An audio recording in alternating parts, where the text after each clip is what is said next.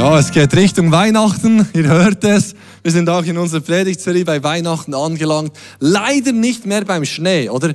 Der Schnee gestern und heute, das ging ihm so richtig an den Kragen. Ich habe zwar gehört von Leuten hier in der Kirche, die von weit oben kommen, dort schneit es schon wieder. Deshalb, das, das freut mich. Aber letzte Woche, da habe ich so ein Schneehaus oder Iglu gebaut, das steht immer noch, das Iglu. Aber es wurde schon etwas kleiner. Also ich sage, Kinder, ihr dürft jetzt nicht mehr reingehen, es ist gefährlich so.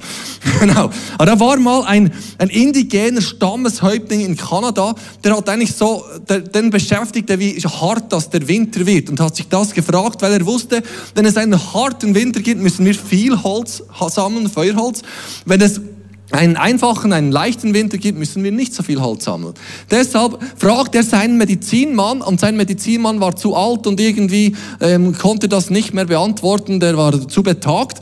Deshalb sagte sich der Häuptling, ja jetzt probiere ich halt mal das moderne Zeugs da aus, hat das Telefon genommen, hat nicht gesagt, wer er ist, aber fragte beim lokalen Wetterdienst, was sie für einen Winter erwarten. Und die lieben Leute dort sagten, ja, so, es ist noch schwierig von den Modellen her jetzt genau zu sagen, wie es kommt, aber sehr wahrscheinlich gibt es schon einen intensiven Winter, so wie die Modelle im Moment aussehen. Also ging der Häuptling zu seinen Leuten und sagte, so, Freunde, es gibt einen harten Winter, wir müssen viel Holz sammeln.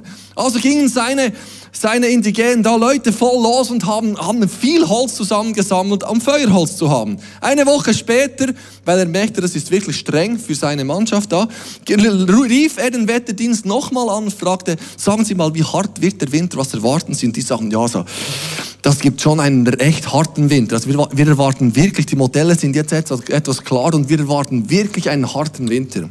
Und einen Monat später, sie haben wirklich, die haben alles Holz zusammengesucht, das sie konnten, bereit gemacht zum Feuerholz, hatten riesige Tischete von Holz. Und am Schluss nach einem Monat getaner Arbeit rief er nochmals beim Wetterdienst an und um zu sicher zu gehen, ob sich die Arbeit gelohnt hat, fragt er, was denken Sie, wird es ein harter Winter? Weil bis jetzt wurde es noch nicht kalt, aber erwarten Sie immer noch einen harten Winter? Und die sagen, wir erwarten einen Jahrhundertwinter. Der kälteste Winter seit Jahrzehnten, so kalt ihr könnt es euch nicht vorstellen, wir erwarten einen unglaublich kalten Winter. Dann sagt er, ja, aber es ist immer noch nicht kalt. Wieso, wieso geht ihr davon aus? Ja, wissen Sie, die indigenen Stämme hier in unserer Region, die sammeln Holz wie noch nie. Das muss einen unglaublich strengen Winter geben.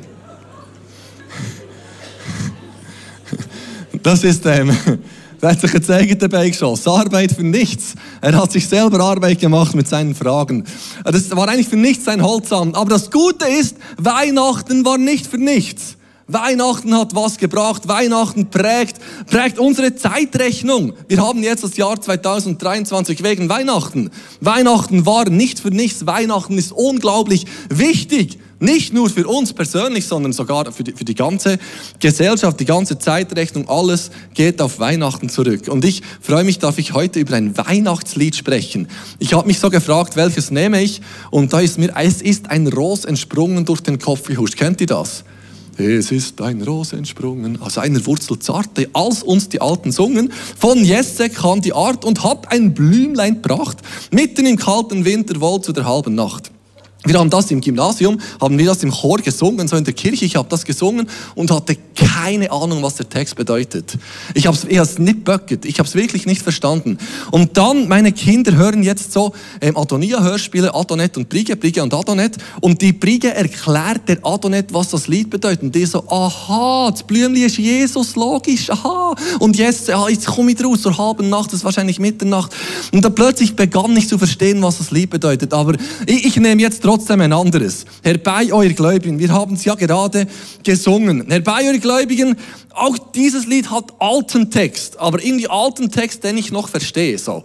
Ich weiß nicht, wie es euch geht, aber das finde ich wirklich ein beeindruckendes Weihnachtslied und ich freue mich, dass wir das da heute zusammen auspacken können. Man weiß nicht genau, wer das Lied geschrieben hat. Eigentlich der erste, der es festgehalten hat, ist John Francis Wade. So heißt der Typ. Hat, ge hat gelebt ab 1711 bis 1786, also schon nachher her. Er war ein englischer Notenkopist. Man ist nicht sicher, ob er das Lied wirklich geschrieben hat oder ob es nur aufgeschrieben hat. Ihr versteht den Unterschied.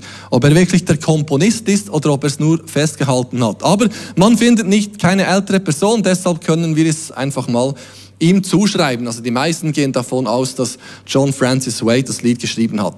Er lebte in England, dann später in Frankreich und sein Job war eigentlich, äh, er lebte, er war praktizierender Katholik und lebte in einem Domitianerkolleg in Belgien dann später. Das ist eigentlich wie ein, ein, ein Bistum oder so, wie sagen, nein, wie sagen dem, äh, das Kloster, genau ein Kloster und dort übersetzte er oder schrieb er Lieder auf, leitete wahrscheinlich einen Chor. Man weiß wirklich fast nichts über sein Leben, aber er schrieb so Choralnotation auf. Choralnotation war die damals modernste Art und Weise, Lieder aufzuschreiben. Das Tolle war, dass man eigentlich nicht nur die Melodie, sondern auch das Tempo von Liedern festhalten konnte und war eigentlich eine der letzten Vorstufen zur heutigen Notenschreibung. Das Lied, das er da aufgeschrieben hat, hat den ähm, lateinischen Titel Adeste Fidelis. Oder Adeste Fideles, das ist jetzt so der Klugschei die Klugscheißerhilfe für den nächsten Weihnachten. Könnt ihr sagen, herbei eure Gläubigen, das heißt übrigens Adeste Fideles. Adeste für herbeikommt und Fideles für Gläubigen.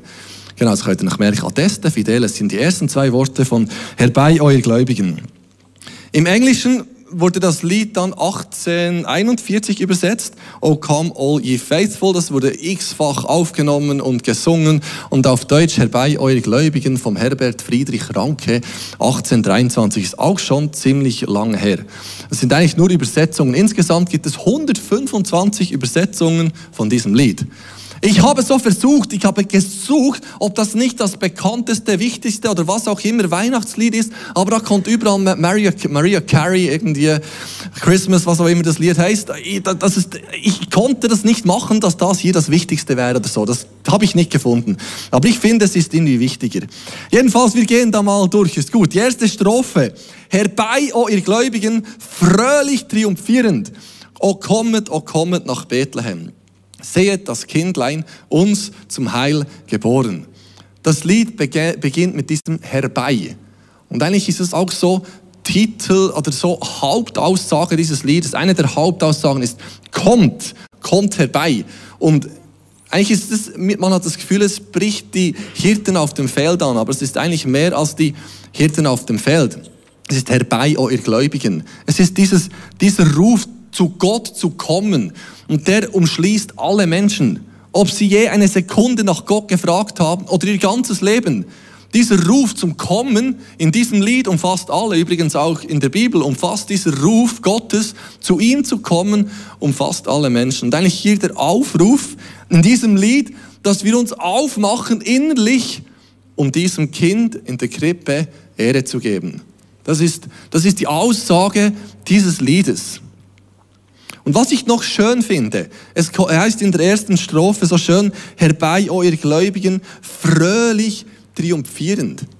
Und manchmal bei den Weihnachtsfesten, wenn wir dann noch diese alten Lieder singen müssen, ist es mehr ein, vor allem für die Kinder, ein Singen der Lieder, damit wir dann Päckli auspacken können. Aber eigentlich sagt das Lied was anderes, sondern sagt, wir kommen fröhlich triumphierend, weil wir besingen einen Triumph. Wir besingen einen großen Erfolg, nämlich dass Gott Mensch wurde.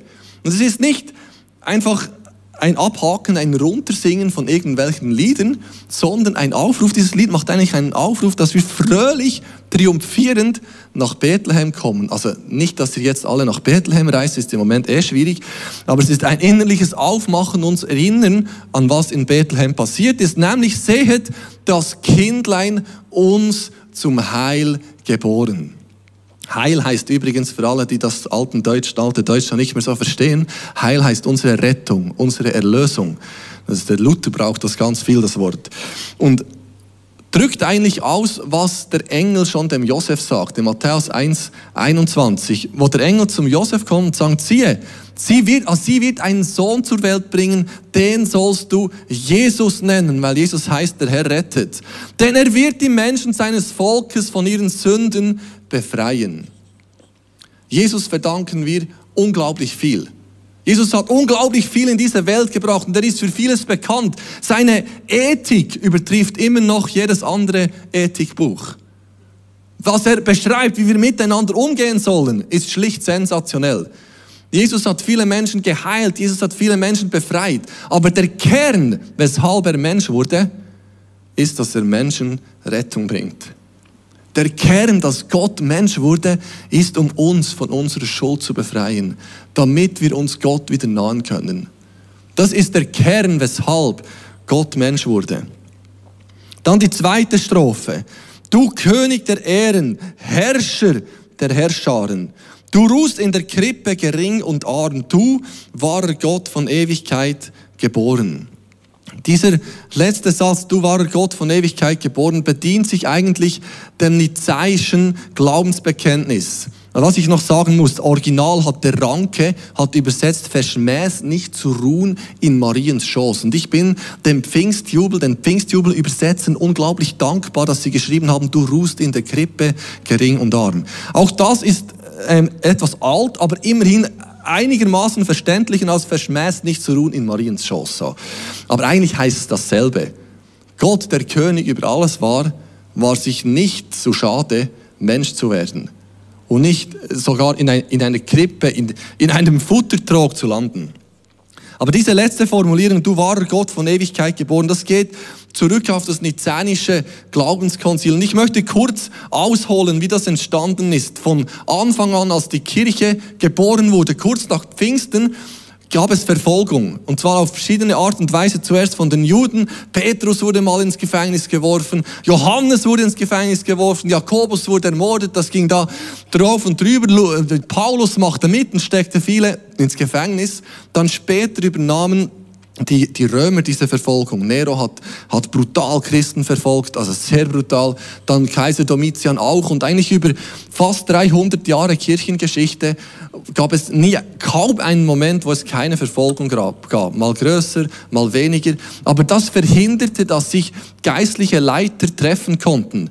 Und das führt eigentlich dazu, dass sich verschiedene Lehrmeinungen entwickelten. Man hat schon voneinander gelesen. Die haben geschrieben und haben gelesen, was der andere schreibt und haben dann das kommentiert und gesagt, das stimmt nicht und das hier stimmt und der hat gesagt, ja hier dieser Aspekt ist nicht richtig, aber sie konnten sich nie wirklich treffen und austauschen, unter anderem wegen der Verfolgung. Und dann 311 nach Christus hat der Kaiser Galerius ein Erdikt der Toleranz erlassen und das beendete die Christenverfolgung. Und da, damit kam eigentlich die Möglichkeit, dass sich Kirchenleiter wieder so richtig treffen konnten. Und der Kaiser, ähm, der Kaiser Konstantin hat das dann festgestell, festgestellt und hat alle christlichen Leiter zusammengerufen zu einem Konzil. Bei allem, was ähm, Konstantin vielleicht falsch machte, das war richtig gut, was er da gemacht hat. Weil es waren viele Fragen im Rande. Die erste wichtige Frage war mal, was gehört überhaupt zur Bibel? Weil die neutestamentlichen Schriften, da gab es ganz viele, es gab auch andere Briefe, es gibt übrigens auch ein Thomas-Evangelium, das hat es aber nicht in die Bibel geschafft. Weil es gab ganz klare Kriterien, die die Männer dort zusammen definiert haben. Und anhand dieser Kriterien haben sie dann festgelegt, was gehört, gehört in die Bibel und was nicht. Unter anderem war auch diese Frage wegen Jesus. Das war eigentlich das Haupt, der Hauptgrund, weshalb es dieses Konzil überhaupt gab. Dann gab es zwei große Lehrmeinungen. Die einen sagten, wie wir das heute verstehen, dass Jesus Gott war, der Mensch wurde. Er war ganz Gott, er war ganz Mensch und es war äh, Gott in menschlicher Form, so, aber ganz Gott in ganz Mensch. Ihr versteht, so wie wir das heute verstehen. Dann gab es aber auch noch den Arius, der sagte, nein, Jesus war ganz Mensch, der einfach göttliche Eigenschaften hatte. Und es war ein unglaublicher Disput, weil der vertrat das wirklich und sagt, es kann nicht sein, dass Gott Mensch wurde, sondern da war ein Mensch, der von Gott eigentlich einfach in besonderer Form gesegnet war. Wenn wir das zu Ende denken, wird es mit dem Heil dann irgendeinem ganz schwierig. Jedenfalls haben sich die Herren getroffen. Übrigens war der Sami Klaus dort auch dabei, 325. Das ist wahr. St. Nikolaus, da der, der Bischof von Myra, war Teil dieses Konzils dort. Der war dort tatsächlich auch dabei.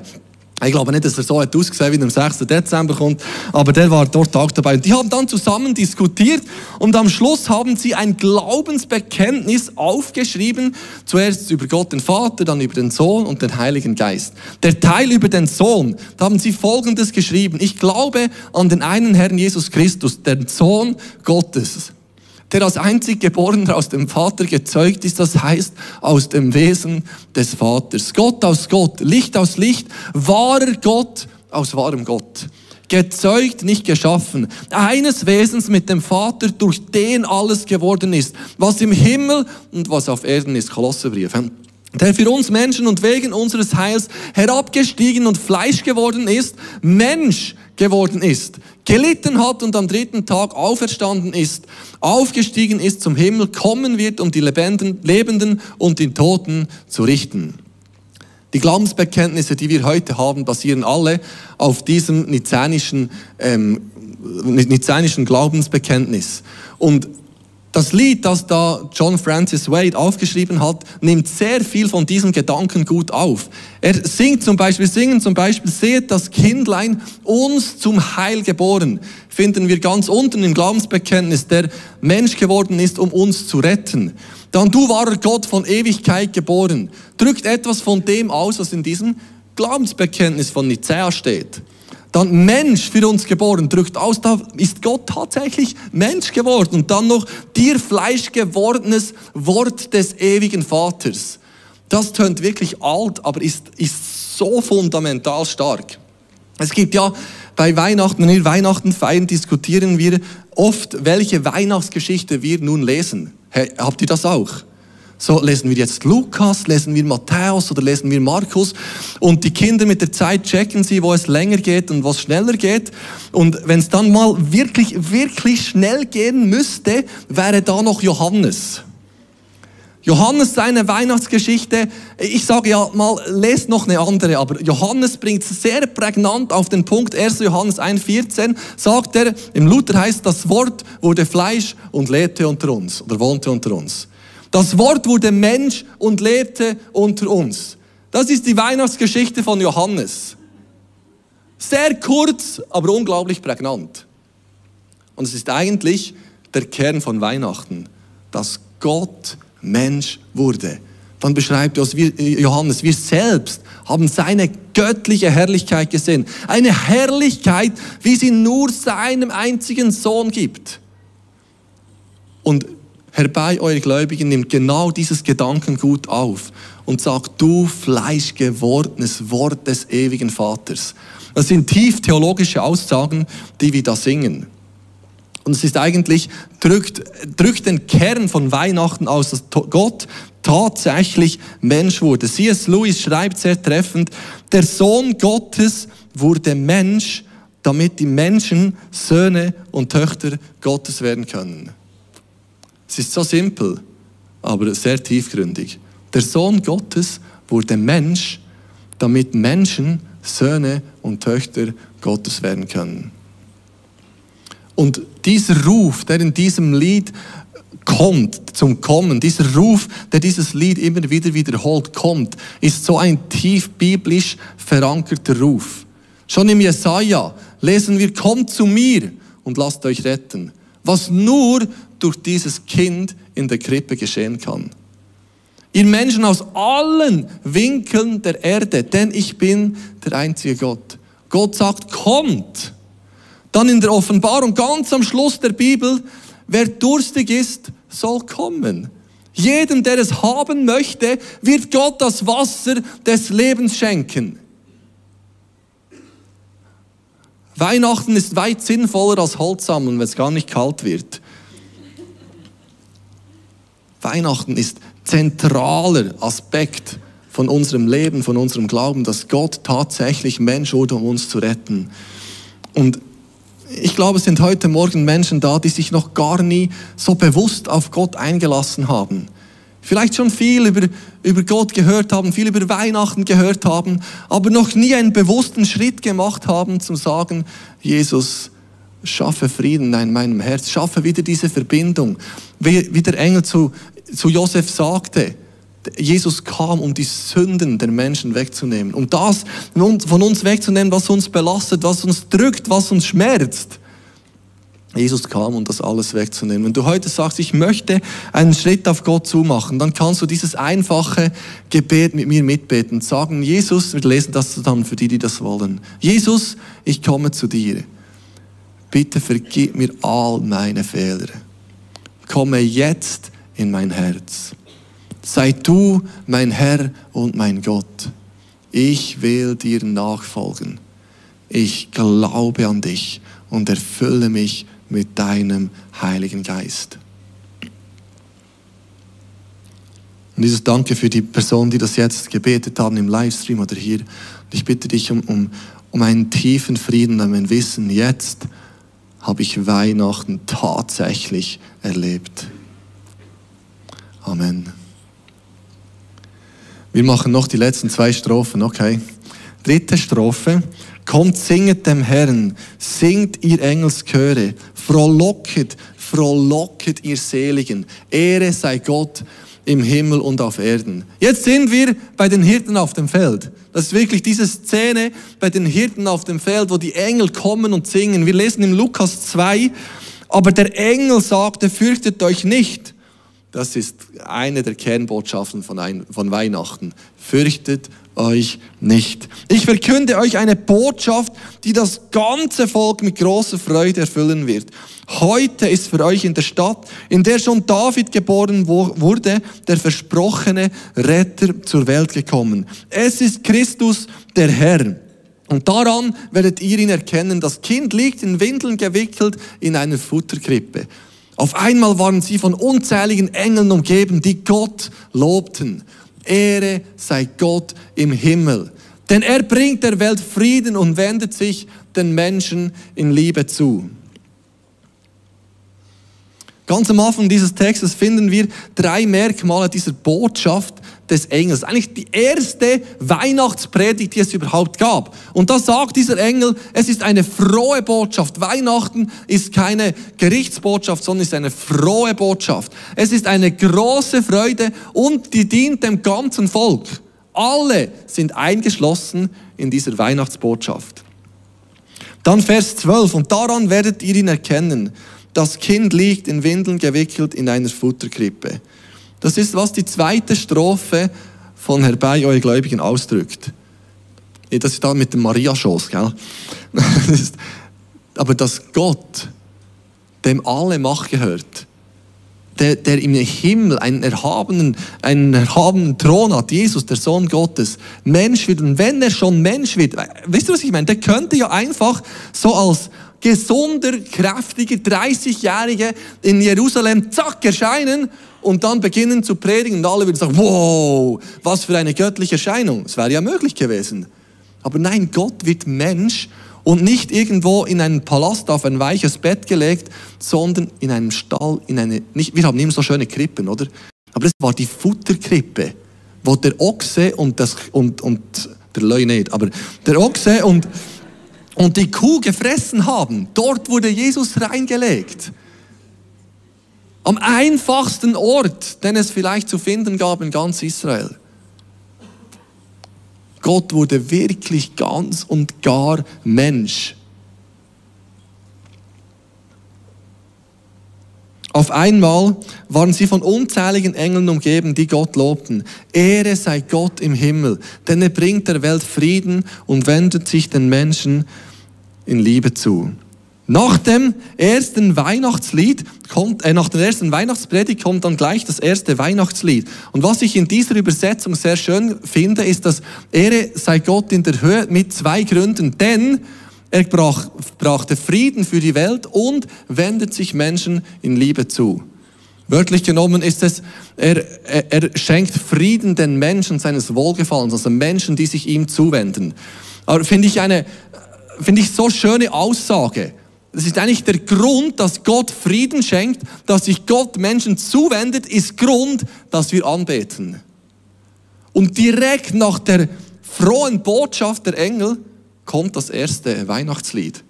Und es ist ein Lied der Anbetung. Weihnachten und Anbetung sind unglaublich nahe verknüpft. Deshalb singt singen wir in, diesem Lied in der letzten Strophe, ja dir, der du heute bist, Mensch für uns geboren. Herr Jesus sei Ehre und Preis und Ruhm. Dir Fleischgewordenes, das ist jetzt Johannes, dir Fleischgewordenes Wort des ewigen Vaters. Und dann im Refrain geht es weiter, dass wir singen, oh lasset uns anbeten. Ist eigentlich wieder diese, dieser Aufruf zum Kommen. Das ist Deutsch. Deutsch sagt dann komm nicht, aber so, oh lasset uns anbeten, ist eigentlich, eigentlich ein Aufruf. Kommt, wir beten zusammen an dieses Kind, also diesen König. In Englisch ist es wunderschön ausgedrückt, was heißt, oh come, oh come, let us adore him. Ist eigentlich fast schöner als Deutsch, aber es heißt eigentlich, das, es heißt ja das Gleiche, deshalb können wir es gut Deutsch singen. Aber zu Weihnachten gehört dieser Ausdruck der Anbetung und der Dankbarkeit. Das gehört, das gehört unweigerlich zu Weihnachten. Und ich finde noch, ich finde noch wichtig, dass Anbetung ist eigentlich nicht nur ein Singen von Liedern. Natürlich ist es auch ein Singen von Liedern, aber Anbetung drückt sich in unserem Leben aus. Wie wir leben, wie wir uns verhalten, wie wir Gott Ehre geben mit dem, was wir tun. Das finde ich bei diesem John Francis Wade, der das Lied ähm, geschrieben oder mindestens niedergeschrieben hat, finde ich ganz spannend. Der war ein überzeugter Katholik, lebte in England und war ein, einer dieser Jakobiten, weil ähm, im 17. Jahrhundert, nein, im 8., nein, im 17. Jahrhundert war da der König Jakob und der war Katholike und wollte England wieder katholisch machen.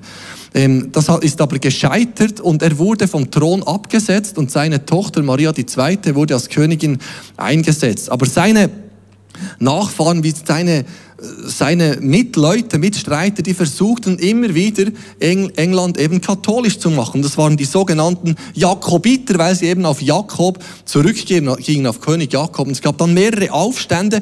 Und so beim Lesen dieser Geschichte war ich mir nicht sicher, wie stark es wirklich um theologische Überzeugungen ging, sondern vielmehr um Machtansprüche. Aber jedenfalls haben die versucht, ähm, England wieder katholisch zu machen. Da gab es dann 1745 so den letzten großen Jakobiter Aufstand mit, mit Edward, hieß der Mann, und der John Francis Wade war irgendwo Teil davon.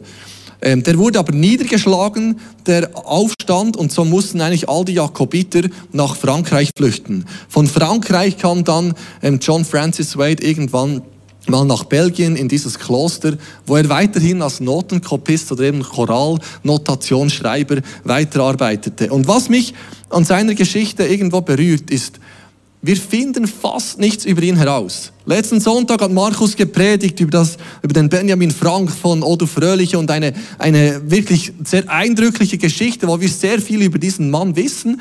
Über John Francis Wade wissen wir praktisch nichts.